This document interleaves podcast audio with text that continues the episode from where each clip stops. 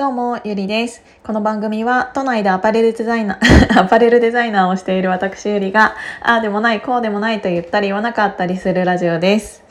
えー、おそらく、この放送が、ヒマラヤさんでの最後の、えー、放送になるんじゃないかなって思って、うん、ラジオを今撮り始めてるんですけど、あのね、私が、うん、このヒマラヤを知ったのは、2020年の7月4日。で、うん、ある SNS、まあ普通にツイートなんだけど、ツイッターで、えっ、ー、と、誰かが、うんこんな音声配信あるんだみたいなのをツイートしているのを見てもう本当にその5分後には私スタートしてたんだよね。なんかあ一般の人でも音声配信ってできるんだっていうのを知ってでこのシンプルな作りが私の中ではすごく使いやすくて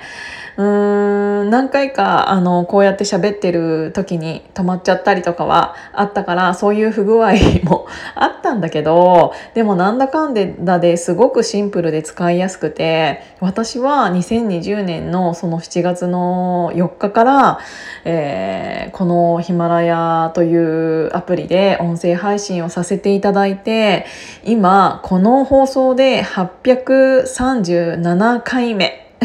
でした。今見たら。837エピソードってすごいなと思って。もうよくわかんないけど。でも私は本当に感謝したいのがあのー、一番最初のね、えーと、放送って本当にクソみたいだったの。けどあ誰かのラジオを聞いてこれがやりたいとか思ったわけではなく自分の音声日記としてうーん残したいなって思う気持ちで始めたからうん、何か気取ったりとかちょっとかっこつけたりして、うん、やるような音声配信ではなかったんですよね。でコロナ禍っていうのもあったからかもしれないけどうん毎日毎日あのし喋り始めたら意外と止まらなくてあれ？私一人でこんなに喋れないって思ってたけど全然喋れるかもむしろ足りないかもみたいな感じになってあの1回の放送が10分なんだけど最初はそれ喋れるかなとか思ってたけどもう何エピソードか撮っているうちにあれ？足りないみたいな感じになって。ってきて1日6回の日もあったし すごい自分の中でも新しい自分を再発見したのがこのヒマラヤさんのおかげでした。すいませんちょっとアラームが鳴っちゃった 一つ前のラジオでもキャラ経済の話をちょろっとだけしたけどこういう自分のキャラクターが、えーと、みんなに、うん、知ってってもらえたのって本当にこの音声配信の、えー、おかげだなこのヒマラヤさんのおかげだなっていうのはもうブレずに本当に言える。これをしなかったら私はうん、人生全然変わっていたと思う。この1年で自分自身があの音声配信をすることによってあので言葉にすることによって頭の中だけでずっと悩んでいた問題を声にすることによってそれがもう一回耳から入ってきてそれが誰かに聞いてもらって伝わってでやっているうちにあの行動力が半端なくなくなって半端じゃなくなって 行動力の速さだったり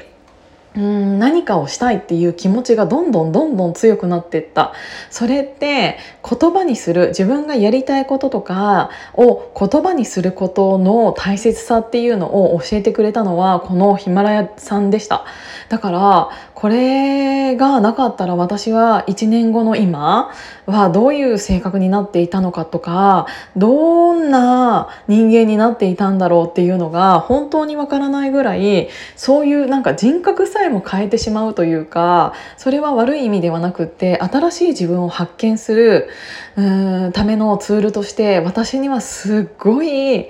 この音声配信っていうものがしっくりきてめちゃくちゃハマってこの1年2ヶ月後の今でも続けることができたしっていうのは、えーと、本当にこのヒマラヤっていう音声配信アプリがあったからだと思うのであのー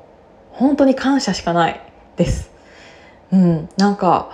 自分がヒマラヤを始めた時は本当に誰もヒマラヤなんてやっていなくって。だけど1年経った今周りの人みんながヒマラヤをやっていて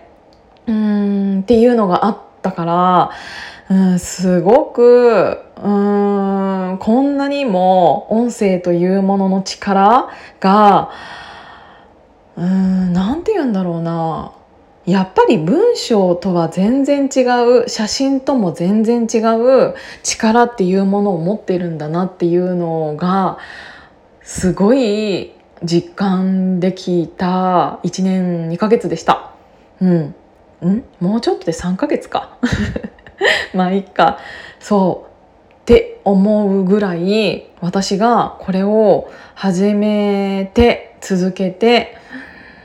人生本当に変わったなって思ってます。だからヒマラヤさんが会ってくれてこの1年に3ヶ月弱うんなんかこの音声配信をさせていただいて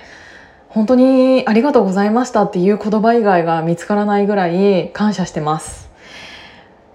きっとそれを思ってるのは私だけじゃないんじゃないかなって思ったのでえっ、ー、と最後はもう普通に感謝しか言えないんだけどこのヒマラヤさんが会ってくれてたおかげで今の自分があるので本当にありがとうございましたっていうことだけお伝えさせてください。今日も聞いていただいてありがとうございました。ヒマラヤさんも長い間お疲れ様でした。ありがとうございました。